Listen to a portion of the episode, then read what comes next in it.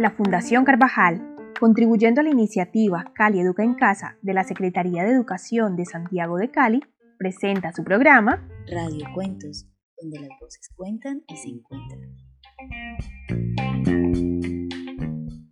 Un espacio para encontrarnos con la literatura y las letras por medio de la radio. Cada semana llevaremos hasta tu casa diversas historias y temas de interés que nos invitarán a disfrutar de la magia de la lectura y a aprender en familia.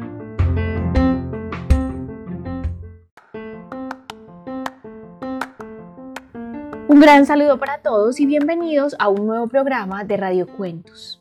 Soy Alexandra Hernández y en el programa de hoy estaremos conversando y compartiendo algunos recomendados en torno a un tema que les estábamos debiendo hace algún tiempo. Estaremos hablando de las mujeres en la ciencia y de cómo acercarnos a sus historias por medio de la literatura. Para empezar, creo que casi todos somos conscientes de que en la historia las mujeres han tenido que hacer esfuerzos enormes para conseguir un lugar en ámbitos tradicionalmente reservados a los hombres. En el camino se han quedado numerosas mujeres cuyo talento no pudo ser conocido, y quienes lo lograron tuvieron que atravesar difíciles caminos. A pesar de que todavía queda mucho camino por recorrer, poco a poco parece que las dinámicas están cambiando y hoy se sigue trabajando para que las siguientes generaciones de mujeres no tengan que hacer sacrificios de más para conseguir sus objetivos. Tal vez una de las mejores maneras de asegurar esto es dar visibilidad a aquellas mujeres que sobresalieron en sus ocupaciones. Y qué mejor manera de hacerlo que a través de los libros. Muchos libros, mediante historias reales e inspiradoras, nos cuentan cómo esto no tiene por qué ser así y en este programa tendremos la posibilidad de conocer algunos de ellos. Pero ¿qué tal si partimos de la voz de nuestros oyentes para iniciar con este tema? Decidimos preguntarle a algunas personas que nos escuchan qué personajes de la ciencia conocen o recuerdan. Escuchemos algunas de sus respuestas y mientras tanto piensen también ustedes cuáles recuerdan. Bueno, los personajes de la ciencia, de los primeros que me acuerdo, son Albert Einstein, de Colombia Manuel Elkin Patarroyo, la pareja Curie y la última que es Diana Trujillo, eh, de la NASA, que lidera el viaje a Marte. Eh, tal vez porque a ella sí se le ha promocionado bastante, incluso en el país, ¿no? Hola, me llamo Laura y desde el colegio siempre nos hablaban de científicos como Albert Einstein y Charles Darwin. Pues mira, recuerdo a Albert Einstein, em, a Stephen Hawking, a María Curie, a Nicolás Tesla, Isaac Newton, Copérnico, Kepler, ese es Galileo, eso recuerdo. De los personajes más importantes o que han tenido como mucho impacto en el mundo de la ciencia han sido Galileo Galilei, Albert Einstein, Leonardo da Vinci, Isaac Newton, Nicolás Tesla, eh, Nicolás Copérnico, Benjamin Franklin, Louis Pasteur, eh, Arquímedes y muchísimos otros más. Marie Curie. Eh, buenas, mi nombre es Jane Garcés. El personaje que recuerdo de la ciencia es Manuel Kim Patarroyo, el que descubrió eh, la malaria, la vacuna para la malaria. Bueno, ciertamente esa respuesta nos dejan con muchas interrogantes y con mucho que pensar. Yo creo que la idea o la imagen común que tenemos de una persona de ciencia o un científico es la de un investigador en su laboratorio, quizás un poco loco, despelucado, con los pelos de punta, sin embargo, hay que pensar un poco de dónde viene esa imagen. Claramente esa imagen corresponde a un estereotipo, pues verdaderamente hay muchas clases de científicos y científicas.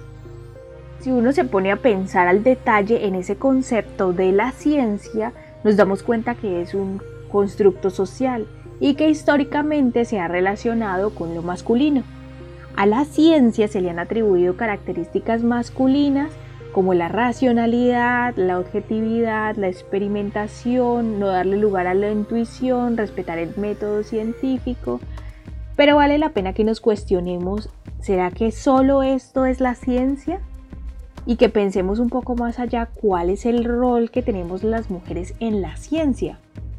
Y en este punto hay algo que no podemos desconocer en las ciencias y es que ha ocurrido algo que mencionamos al inicio del programa y que no solo ha ocurrido en la ciencia sino en muchos otros aspectos de la sociedad y es que las mujeres han sido relegadas a un lugar secundario o de cierta forma invisibilizadas, incluso cuando su aporte es equivalente o superior al de sus colegas hombres.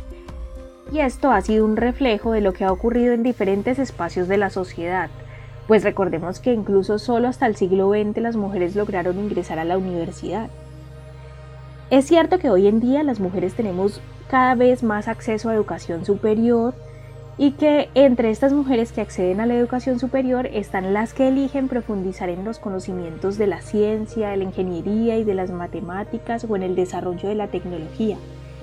De hecho, en Colombia actualmente más del 50% de las estudiantes universitarias son mujeres. No obstante, este nivel de formación y ya la investigación a nivel superior, la investigación doctoral, que es la que empuja los conocimientos, la construcción del conocimiento científico, en este terreno las cifras se invierten y los hombres continúan siendo la mayoría. Si nos vamos a revisar algunas cifras, eh, por ejemplo datos entregados por el Ministerio de Ciencias en 2020, aún se evidencia una brecha entre las mujeres que se dedican a la ciencia, la tecnología y la innovación frente a los hombres. Por ejemplo, menos del 30% de los investigadores científicos en el mundo son mujeres y aquí en nuestro país para el año 2019 se tenía que de, 16.796 investigadores, 6.411 eran mujeres, lo que se traduce solamente en un 38%. Si bien es cierto que desconocemos los nombres de muchas mujeres que se atrevieron a hacer ciencia o a indagar por el conocimiento en momentos en los que no tenían ese espacio en la sociedad, esas mujeres están allí. Históricamente y desde el inicio de los tiempos hay mujeres de las cuales hay registro, mujeres que fueron científicas, que fueron profesoras. Así que quiero invitar a Andrés Arango para que nos acompañe en este segmento a conocer un poco más sobre la historia de estas mujeres. Hola Andrés. Hola Alexandra, ¿qué más? Hola. Bueno, ¿qué tal si nos empiezas a contar sobre estas mujeres que han sido documentadas en la historia? Claro que sí, y me parece muy importante que podamos empezar hablando de Hipatia de Alejandría, que es la primera mujer científica de la que tenemos una documentación histórica.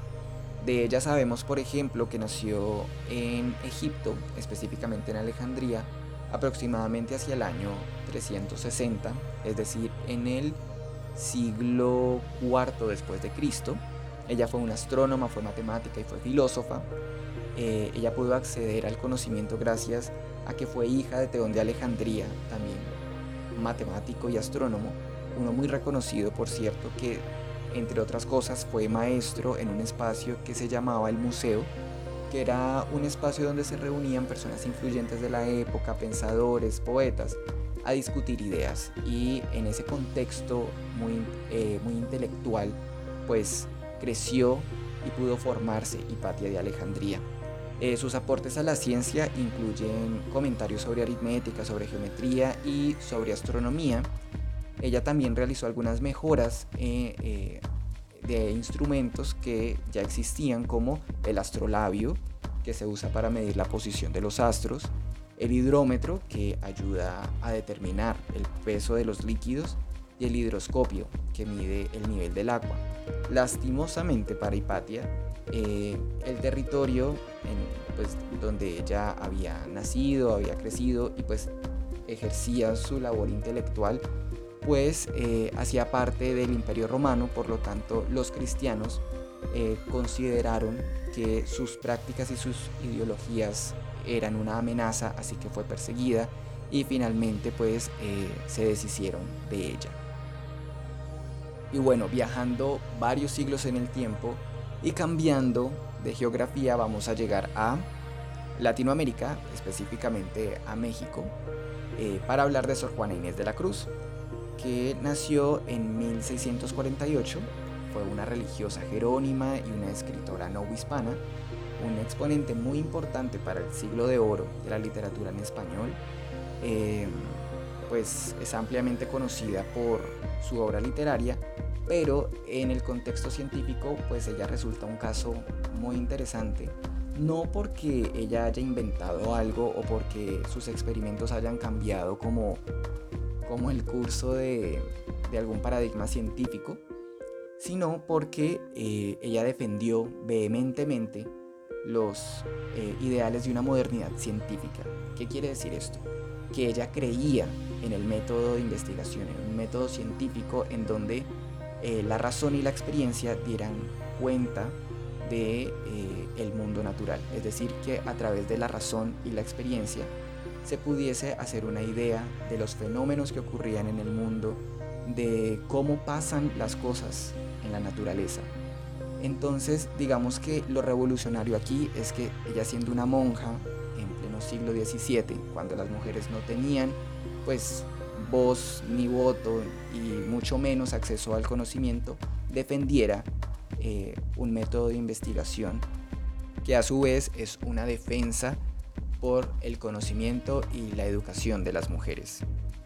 Ahora vamos a hablar sobre María Sklodowska-Curie, mejor conocida como Marie Curie, una científica polaca que hizo toda su carrera investigativa en Francia eh, entre pues sus muchísimos logros eh, podemos reconocer los primeros estudios sobre la radioactividad, que fue un término que ella misma acuñó y que tanto nos ha aportado a, la ciencia, y el descubrimiento de dos elementos, eh, que fueron el polonio y el radio.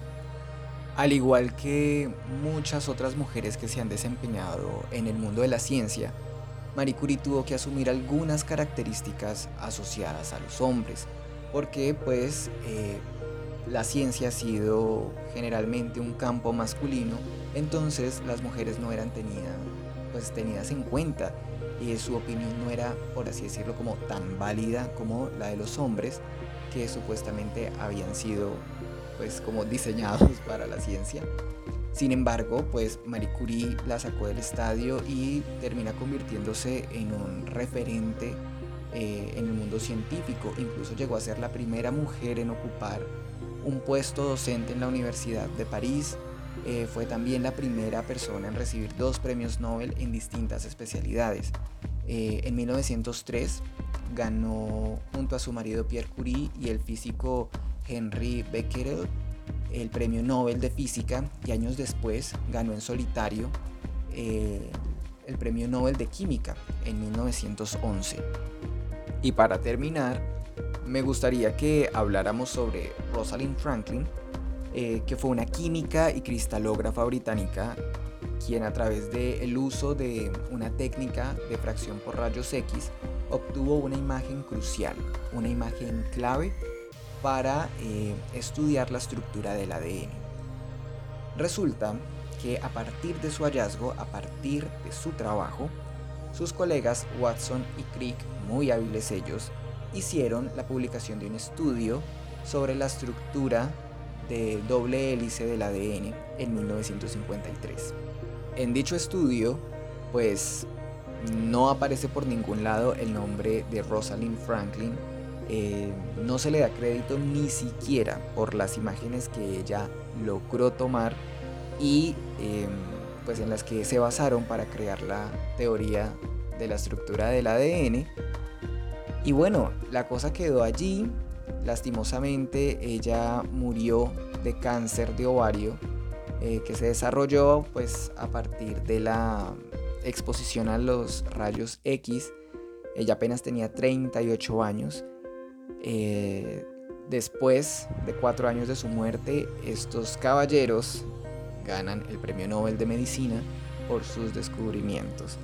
Y como este caso, muchísimos más, lastimosamente no solamente ha sido en el campo de la ciencia, sino en muchos otros campos como el de la cultura, como el del arte, en donde la participación de la mujer pues se ha visto como una participación menor y donde pues eh, se ha considerado que las mujeres y sus aportes eh, son como de una segunda categoría. Andrés, esto que tú nos estás comentando, ¿qué ocurre con estos personajes históricos de los cuales por lo menos yo no conocía dos de ellas? me llevo a preguntarme qué es lo que sucede en nuestro contexto educativo, qué es lo que ocurre en la sociedad para que nosotros no conozcamos estos referentes. Si pensamos un poco en las personas que nos hablaron en el preguntario y que nos contaron qué científicos recordaban, casi todos los que recuerdan son personajes hombres. Así que claramente vale la pena que nos planteemos como uno de esos retos que tenemos en nuestros sistemas educativos, como un compromiso desde la casa, pero también desde la escuela, la necesidad de fortalecer nuestra cultura científica, de cuestionar los estereotipos de género que en ocasiones inconscientemente nos hacen que no pensemos en las mujeres a la hora de de pensar en personas capaces de enseñar y de aprender la matemática, la física, la química, la informática o la tecnología. Debemos hacer un compromiso por enfocarnos en buscar, en encontrar, en crear referentes y en divulgar historias que nos cuenten cómo las mujeres han llegado al mundo de la ciencia, la han transformado y cuáles son esas capacidades que ellas tienen para hacerlo. Pero claramente esta no debe ser solamente una tarea de la escuela o de las personas en su ser individual. Es importante aquí que nos cuestionemos el papel de los medios de comunicación y del entretenimiento, pero también de las manifestaciones artísticas, de la literatura, de la fotografía, del cine, que se convierten de cierta forma en una ventana por medio de la cual nosotros vemos y construimos el mundo son elementos clave en la construcción de esos referentes y muchas veces lo que ocurre es que los referentes que se promocionan por medio de estos productos culturales no son los más adecuados o no nos muestran, no nos permiten ver a las mujeres en la ciencia. Esto lo podemos apreciar en las caricaturas que consumen los niños, en algunas series que ven los adolescentes, por ejemplo si nos pensamos en personajes como Jimmy Neutron, eh, que es un niño científico, eh, Dexter, el personaje de un mini científico eh, cuya hermana no es científica sino que se dedica a destruirle sus experimentos. O si nos pensamos en la caricatura de Phineas y Fer quien son dos hermanos hombres inventores y los personajes femeninos por el contrario están más alejados de las posibilidades de usar la ciencia de crear inventos o de incluso de ser inteligentes pero a propósito de este tema de la influencia de estos referentes femeninos en la ciencia, quiero contarles algo que descubrí acerca del efecto Scully. Algo que yo no había escuchado hasta el momento y que consiste en un estudio que realizaron en Estados Unidos a partir del año 2018, liderado por el Instituto Gina Davis sobre género en los medios les interesaba saber si el personaje del agente especial Dan Scully, la protagonista femenina de la serie de los 90 llamada Los Expedientes Secretos X, y que es el modelo de mujer intrépida, inteligente, capaz de usar la ciencia para descubrir la verdad, había influido en la elección de vocaciones en las mujeres y niñas que hacían carreras en el área de las ciencias, en el área de STEAM, que son las siglas que engloban las áreas de ciencia, tecnología, ingeniería, matemáticas en inglés. Para llevar a cabo el estudio realizaron una encuesta a más de 2.000 mujeres estadounidenses mayores de 25 años. Les preguntaron, entre otras cosas, si habían mejorado las percepciones femeninas sobre las mujeres que estaban en los campos de la ciencia con esta serie, si este personaje las había inspirado a ellas para entrar a una profesión eh, relacionada con estos campos y si las espectadoras veían a la gente de Anna Scully como un modelo a seguir en su infancia. Las conclusiones a las que llegaron fueron muy interesantes. Descubrieron, por ejemplo, que el 63% de esas encuestadas actualmente trabajaban en profesiones científicas y técnicas y que tuvieron a la gente Scully como un referente en sus vidas. Encontraron también que más del 55% de estas mujeres reconocía haber sentido, gracias a la serie, un interés que antes no tenían por las áreas del conocimiento técnico-científicas. Y el 91% aseguraban que el personaje interpretado por la actriz Gillian Anderson en esa serie era un buen ejemplo para las niñas y las mujeres.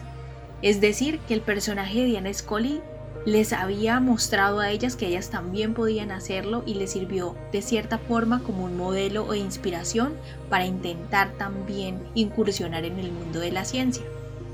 A raíz de los resultados de este estudio se destacó aún más la necesidad y la pertinencia de darle voz a esos personajes femeninos, de poder contar también historias reales de mujeres que habían incursionado en el mundo de la ciencia, no solo en el arte y en el arte cinematográfico, en la televisión, sino también en la literatura. Y justamente ahora que estamos hablando de lo literario, quiero invitarlos a que hagamos una pausa escuchando el regalo literario que trae nuestra compañera Rosa para hoy, quien hoy nos trae la historia de Jane Goodall, una científica, naturalista, observadora de la naturaleza, que ha logrado una trayectoria muy importante y ha contribuido enormemente a la preservación de las especies que están en peligro en África. Así que vamos a escuchar esta hermosa historia en la voz de Rosa Cuaspú.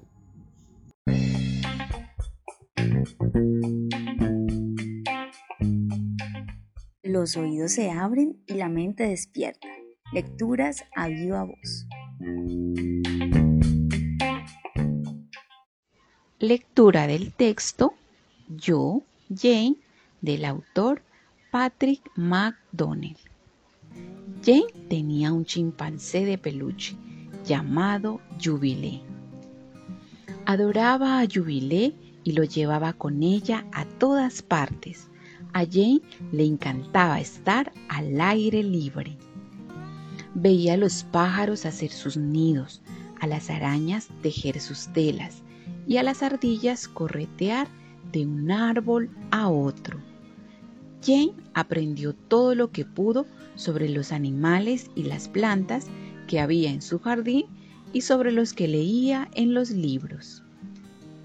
La sociedad caimán, el caimán, acertijo, aves en inglés, acertijo, aves en desorden.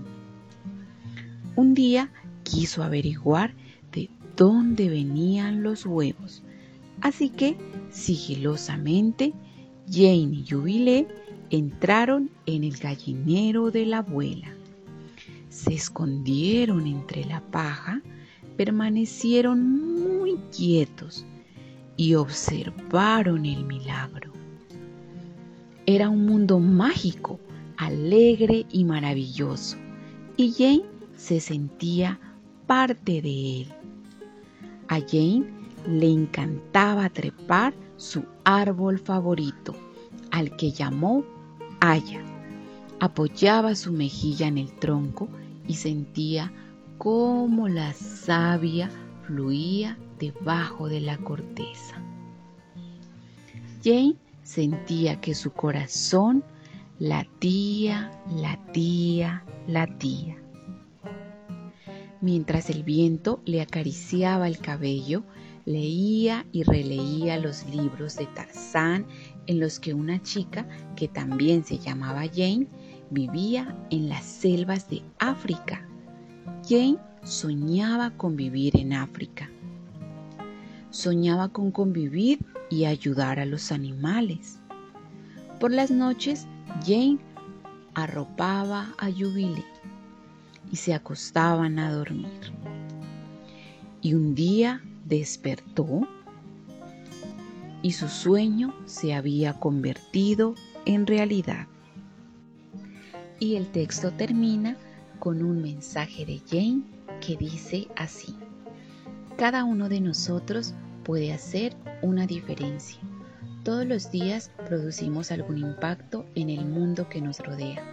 La decisión sobre qué tipo de cambio propiciamos es nuestra. La vida de cada uno de nosotros es importante dentro del gran esquema del universo y me interesa motivar a todos, en especial a los jóvenes, para que hagan del mundo un mejor lugar para todas las personas y todos los animales.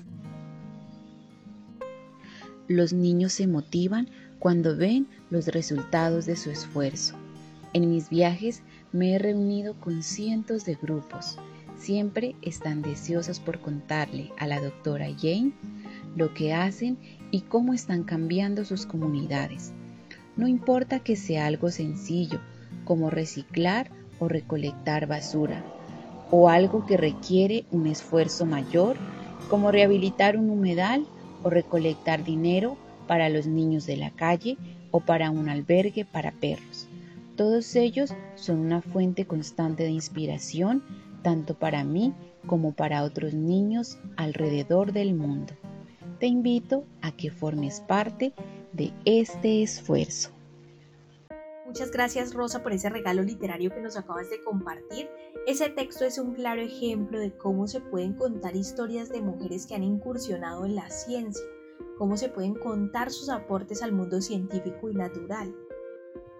Y es que hasta ahora, en lo que va del programa, hemos podido resaltar la trayectoria de algunas científicas a nivel internacional y algunos personajes claramente históricos, pero ustedes y tal vez las niñas y jóvenes que nos estén escuchando se pueden estar preguntando, ¿pero qué ocurre en Latinoamérica y qué ocurre en Colombia? ¿Será que no existen estas científicas en nuestra sociedad? ¿O será que no es tan importante que nosotros conozcamos esos referentes de mujeres que están haciendo ciencia muy cerca de nosotros y en la época actual? Claro que estas mujeres han existido, existen y seguirán existiendo y siempre va a ser muy importante que nosotros podamos reconocer sus historias, reconocer sus aportes, no solamente en el mundo científico, sino también en cualquier ámbito en el que se desarrollen de forma investigativa o de forma creativa. Va a ser muy importante tenerlas presentes porque se convierten en un referente para las nuevas generaciones de niñas que, en estos momentos pues están creciendo y las que están por venir. Porque de esta manera creo que construimos cultura y construimos también la ciencia. Eh, en esa medida, pues va a ser muy importante que nosotros reconozcamos, por ejemplo, en nuestro contexto colombiano, a mujeres como Adriana Ocampo, que es geóloga planetaria y es directora de un programa de ciencia de la NASA, o a Diana Trujillo, que es ingeniera aeroespacial y pues ha liderado la misión Curiosity en la NASA y actualmente pues lidera el equipo de ingenieros en el laboratorio de propulsión a chorro que está a cargo del brazo robótico Perseverance en Marte. Es importantísimo que también tengamos en cuenta a Alexandra Olaya Castro que es una física teórica conocida por su trabajo en física cuántica biomolecular, específicamente por su investigación sobre los efectos cuánticos en la fotosíntesis, quien además en 2016 ganó el premio Maxwell, que es como un premio Nobel en, en, el mundo de la física. Eh, por último, no sé, mencionar a Nubia Muñoz, que es una científica médica nominada por la Asociación Internacional de Epidemiología al Premio Nobel 2018 por sus avances en el estudio de una vacuna en contra pues, del virus del papiloma humano y la prevención del cáncer. Y como ellas muchísimas más mujeres que inspiran a estas nuevas generaciones y que nos invitan también a, que revisemos los estereotipos con los que hemos identificado eh, el hacer científico y poder reconocer todo el potencial de las mujeres en la ciencia. Bueno, y teniendo en cuenta las historias de todas esas mujeres científicas que pudimos visibilizar en el programa de hoy, mujeres que impulsan con sus carreras a las niñas también que quieren ser científicas, que las animan a emprender ese camino, es muy importante tener en cuenta que visibilizar estos referentes en nuestro país es lo que más alienta a las mujeres y a las niñas a interesarse por las carreras de ciencia y tecnología, mostrándoles que hay casos de éxito de otras mujeres. Bueno, y en este momento quiero darle la palabra a Andrés y quiero pedirte que por favor nos cuentes cuáles son esos recomendados del mundo del cine y de la literatura que nos tienes para el programa de hoy. Bueno, para esta ocasión vamos a tener unas recomendaciones así un poco mezcladas. Por ejemplo, vamos a partir de algunos libros. Eh, el primero sería Los inventos de Malvina, que es un libro álbum escrito e ilustrado por André Neves, que es la historia de Malvina, una niña que le encanta inventar cosas para solucionar pequeños problemas de la vida cotidiana. El segundo libro es La ridícula idea de no volver a verte, de la autora Rosa Montero, un libro bastante extraño que comienza eh, con la lectura de un diario que escribió Marie Curie después de la muerte de su esposo. Para la autora esta lectura fue muy reveladora, así que este libro comienza a tener una dinámica en la que por un lado podemos ver a Rosa Montero enseñándonos la trayectoria de Marie Curie, pero por otro lado también nos muestra a la propia Rosa Montero enfrentándose al dolor, a la pérdida, a la relación pues que tiene con otras personas, eh, a, a responder o a indagar sobre preguntas sobre la muerte, sobre la vida, sobre la ciencia, sobre la ignorancia. Un libro realmente extraño, pero también extraordinario. Un libro que es inclasificable, incluye fotos, remembranzas, anécdotas personales de todo tipo y bastante recomendado. Nuestro siguiente título es Cuentos de Buenas noches para Niñas Rebeldes de Elena Fabili y Francesca Cavallo, que es un libro que reúne eh, biografías e ilustraciones de mujeres que han destacado en la historia, no solamente eh, en la ciencia, sino en otros campos, ya sea el artístico, el cultural, en los derechos humanos. Y es de suma importancia tenerlo en la mira porque nos presenta mujeres en otros contextos, mujeres en otras épocas en las que era muy difícil expresarse, en las que era muy difícil luchar por los ideales que ellas consideraban eh, importantes para sus vidas y para las vidas de otras mujeres. Ahora vamos a seguir con algunas películas. Eh, en primer lugar, vamos a recomendarles Figuras Ocultas o Talentos Ocultos, una película del 2017 dirigida por Theodore Melfi, que cuenta la historia de tres mujeres afroamericanas que trabajaron en la NASA a comienzos de la década de 1960 colaborando con una operación espacial de los Estados Unidos. La segunda película que les queremos recomendar es Ágora, del director Alejandro Amenábar, que se estrenó en 2009 y es una película que nos cuenta las preocupaciones que tiene Hipatia de Alejandría durante los disturbios religiosos que tuvieron lugar en el siglo IV después de Cristo y toda la sabiduría del viejo mundo que conoce Hipatia pues se ve amenazada por la nueva doctrina del cristianismo. Otra película que recomendamos es Madame Curie de la directora Marjane Satrapi que se, que se estrenó en 2020 y es una película que nos cuenta un poco la relación científica y romántica que tiene Marie Curie con su esposo Pierre Curie, quienes investigaron el potencial de los elementos radioactivos durante el siglo XX. Esperamos que estas recomendaciones sean inspiradoras y que los motiven a seguir buscando mucho más material y muchas nuevas historias, historias que han, han quedado invisibilizadas a lo largo del tiempo y que nos muestran unas realidades de mujeres increíbles y excepcionales cuyos aportes a la ciencia son significativos y pues que realmente son muy vigentes. Entonces esperamos que eh, sea inspirador y nada, que sigan dándole la oportunidad a la historia de sorprendernos. Gracias Andrés y gracias a ustedes por habernos acompañado en este programa. Esperamos que las recomendaciones y las historias compartidas les hayan entretenido mucho y hasta un próximo programa.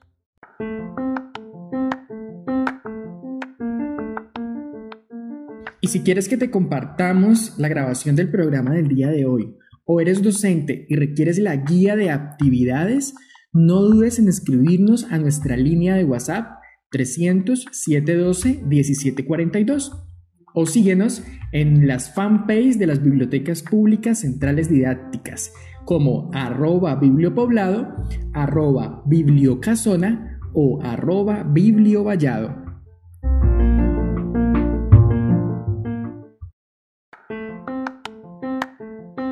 Las bibliotecas públicas centrales didácticas de la Fundación Carvajal, desde la iniciativa Cali Educa en Casa, presentaron su programa Radio Cuentos, donde las voces cuentan y se encuentran.